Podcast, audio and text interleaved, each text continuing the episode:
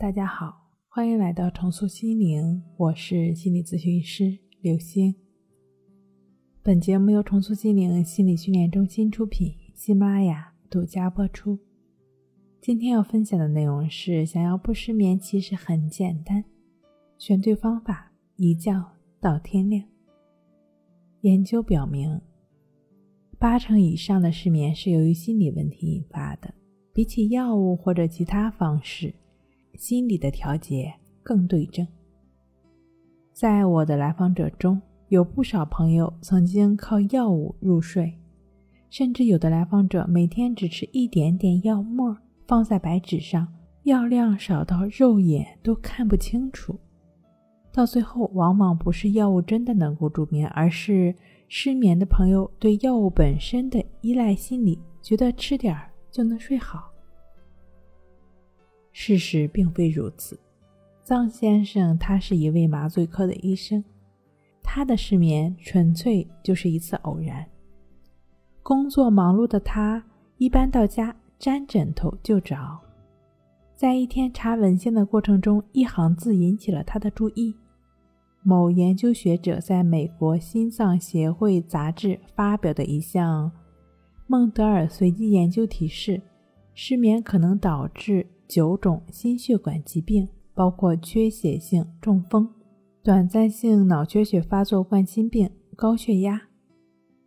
他突然想起，有段时间太忙没睡好，有几天血压偏高。后来他做了综合体检，身体没有毛病，各项指标都正常。但是每次躺在床上之后，高血压三个字都会莫名其妙的出现在眼前。就像长在脑袋里一样，他肯定自己健康无恙，便会一直安慰自己，时而有用，时而没用。有时越是安慰越烦躁，折腾到后半夜只能靠安眠药入睡。是的，臧先生就是靠把药片碾碎，哪怕是一点点也要吃，才能睡下去的那位来访者。失眠的朋友们有同款的吗？臧先生对康复取决于做到而不是知道深有体会，他自己就是知道的受害者。自从睡不好之后，他搜罗了各种方法。有人说放松入睡，他就放松；有人说催眠入睡，他就斥巨资买了正版音乐。他还在专业期刊上了解了众多睡眠状态生理机制、睡眠障碍阻抗的心理机制等等。市面上有关失眠、睡眠的，他几乎都了解过，甚至研究过，自己却还是睡不好。在咨询中，我会反复跟来访者强调，不要试图从源头上控制想法，更不要企图调整正在经历或者能够预见的烦躁情绪，它们出现不是我们人为能控制的。就像臧先生出现的高血压的字眼，这也只是一个想法，一个念头。它的出现并不代表什么，它并不代表你跟高血压存在某种关联，你不需要认同它。念头就是念头，你是你，你们两个是完全独立的两个整体。你能把自己和念头分割开吗？在《情绪自救》一书中，对平等心的解释是：不认同。不参与，不控制，不排斥，不升起任何的反应，既不打压，也不肆意妄为。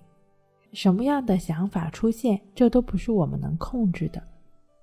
我们能控制的是以平等心对待，提升对胡思乱想的执念的应对能力，修正错误的反应模式。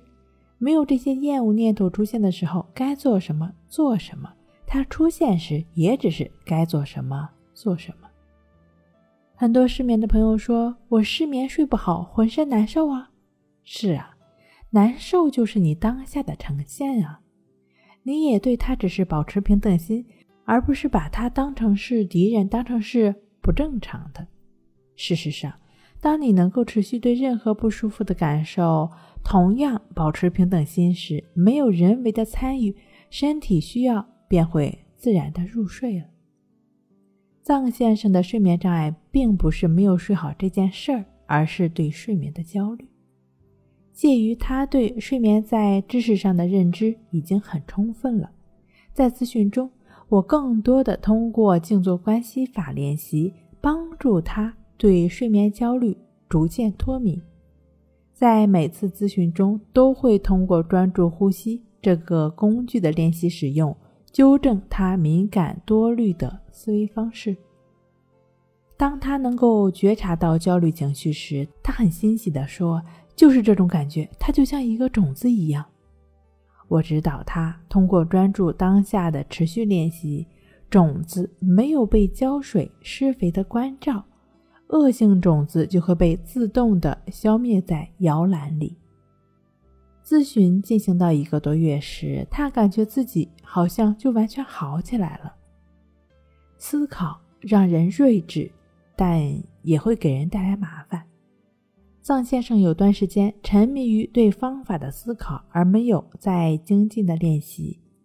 他在研究练习是如何在头脑中发生作用的，神经元又发生了何种反应。他自嗨起来，随即又睡不好了。他很苦恼，觉得是反复了。通过咨询中针对他整体状态的把握。带领他了解到自己正在处于拒绝深入探索的防御机制中。